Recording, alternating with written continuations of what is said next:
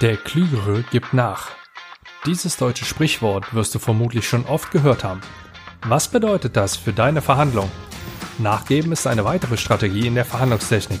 Wann diese Strategie in meinen Augen sinnvoll ist welche Vor- und Nachteile du hast, wenn du nachgibst, das erfährst du in dieser Episode des PM Podcast Besser verhandeln.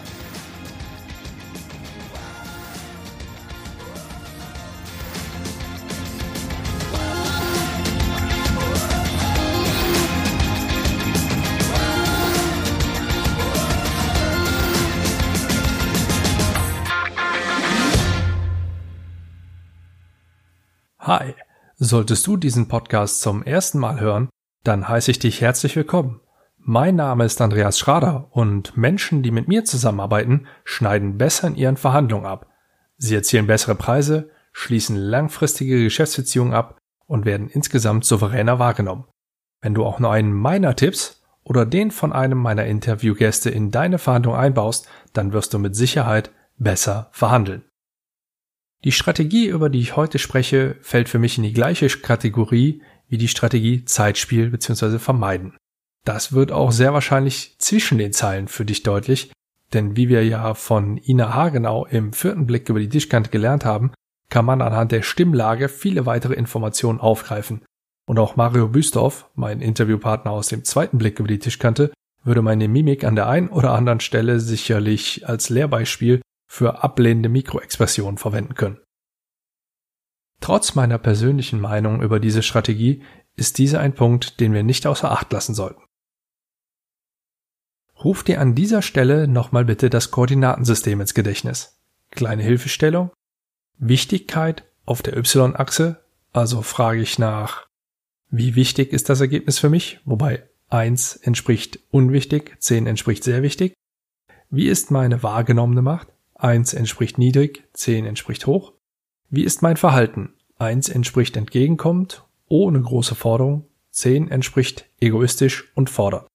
Und auf der X-Achse wird mit den Fragen, wie ist die Zusammenarbeit? Wie beurteilen wir die Geschäftsbeziehung zur Gegenseite? Und gibt es geteilte Interessen? Der Fokus auf die Beziehungsebene gelegt. In allen drei Fällen steht hier wieder eins für die geringe Ausprägung und zehn für eine sehr enge Ausprägung, also sprich eine sehr enge Zusammenarbeit, eine sehr gute Geschäftsbeziehung oder eine ganze Menge geteilter Interessen. Die Ausgangslage sieht so aus, dass die Fragen nach der Wichtigkeit im Bereich zwischen 1 und 5 angesiedelt sind. Also ist mir das Ergebnis lapidar gesagt egal. Der Unterschied zum Zeitspiel liegt hier in der Beziehung. Denn die Markierungen, die du auf der X-Achse gesetzt hast, zeigen auf, dass es A eventuell schon eine Zusammenarbeit gibt oder B die Beziehung zur Gegenseite positiv bewertet wird und oder C es durchaus gemeinsame Interessen gibt. Nun hast du ein klares Bild im Kopf, in welchem Bereich dieses Koordinatensystems du dich gerade befindest. Unten rechts. Jetzt gibt es laut Lehre 2, ich nenne sie mal Formen dieser Strategie. Das emotionale Nachgeben und das strategische Nachgeben. Strategisch wird dann nachgegeben, wenn man sich für einen späteren Zeitpunkt eine bessere Position verspricht. Emotional, wenn man die Beziehung zum Gegenüber nicht beschädigen möchte. Man scheut bzw. vermeidet also den Konflikt. Ein gutes Beispiel für strategisches Nachgeben kann ich dir aus dem Sportbusiness präsentieren. Ein Verein mit einer großen Strahlkraft, der schon lange mit dem Unternehmen, das schon über mehrere Jahre hinweg verschiedene Sponsoring-Pakete bucht, wird mit einer Anfrage des Unternehmens konfrontiert. Es geht konkret darum, dass der Slogan inklusive dem Logo für einen definierten Zeitraum im Rahmen einer besonderen Kampagne durch einen anderen ersetzt werden soll.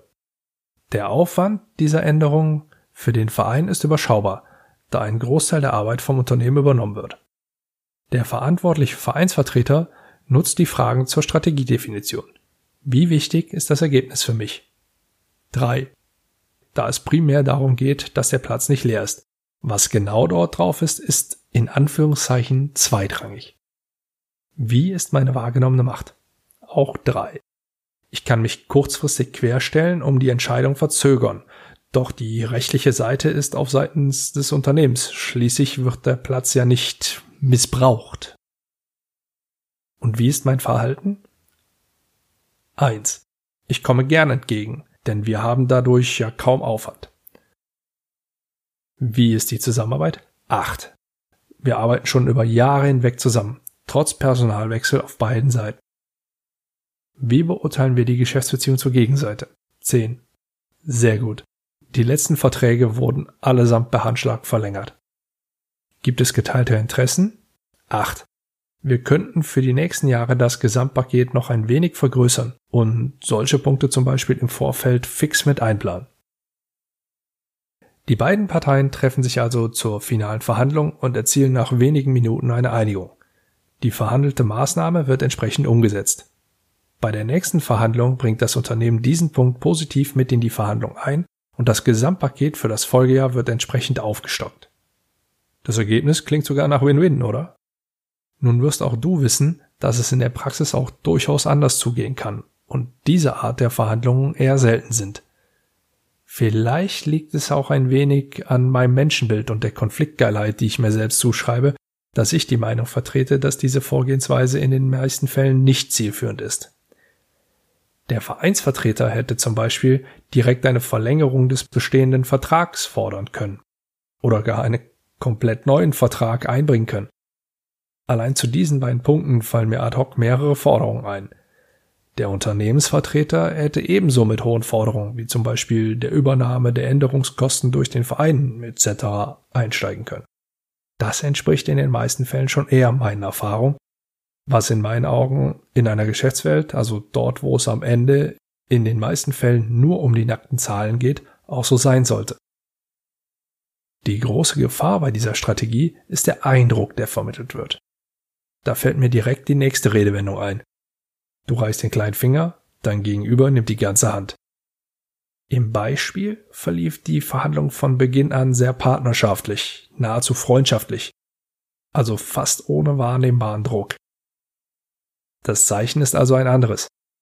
Wenn dein Gegenüber jedoch fordernd verhandelt und du ständig nachgibst, schlimmstenfalls sogar ohne selbst was zu fordern, wird er sehr wahrscheinlich immer mehr wollen und dann kann es schnell kritisch für dich werden. Die emotionale Variante wird den meisten Eltern wahrscheinlich bekannt vorkommen. Zugegebenermaßen setze ich mich nicht mit meiner Freundin zusammen und stelle mir die oben genannten Fragen, um eine Verhandlungsstrategie für Verhandlungen mit den Kids zu erstellen. Dennoch ist die Vorgehensweise in diesen Situationen beispielhaft.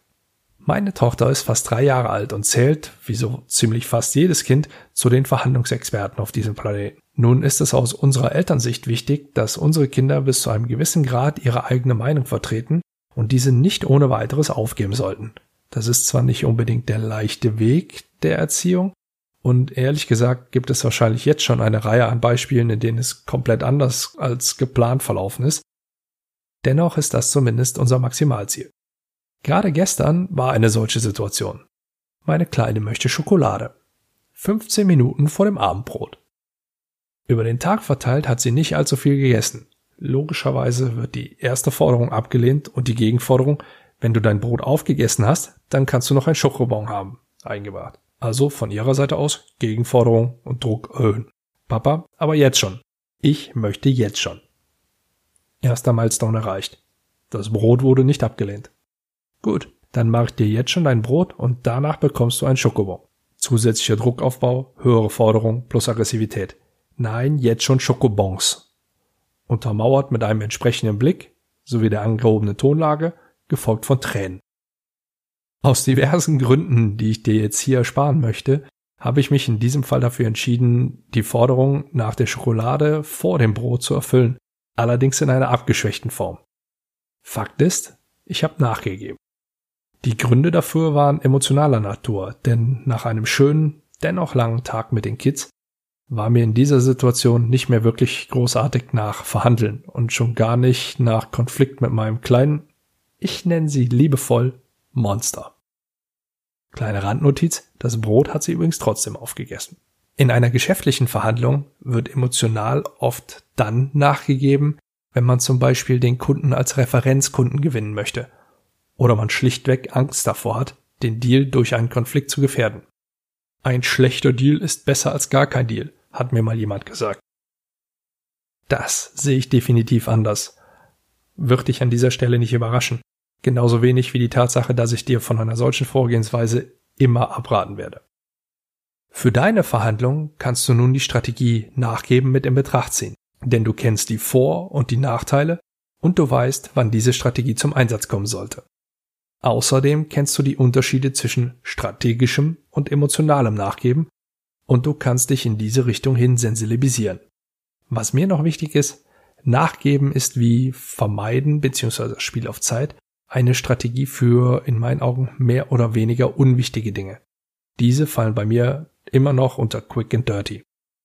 Bevor ich im beruflichen Umfeld also nachgebe oder auf Zeit spiele, gehe ich lieber in die Offensive. Konkret heißt das, dass ich meinem Gegenüber offen, allerdings auf eine diplomatische Art und Weise mitteile, dass das Ergebnis für mich im Moment keine hohe Priorität genießt. Die Beweggründe habe ich bereits in der letzten Episode erläutert. Also falls diese noch unklar sein sollten an dieser Stelle, dann hör dir doch nochmal die Episode mit, dem, mit der Strategie Zeitspiel kurz an. Lange Rede, kurzer Sinn. Ich bevorzuge einen klaren Cut im Vergleich zum langen Hin und Her. Klarheit ist offen und ehrlich in meinen Augen und auch professionell. Wenn dir jetzt meine Inhalte gefallen haben, dann habe ich an dieser Stelle noch eine kleine Empfehlung für dich. Auf meiner Homepage biete ich ein kostenloses E-Book an, eine kompakte Hilfe für deine Verhandlungen inklusive nützlicher und vor allem praxiserprobter Tipps.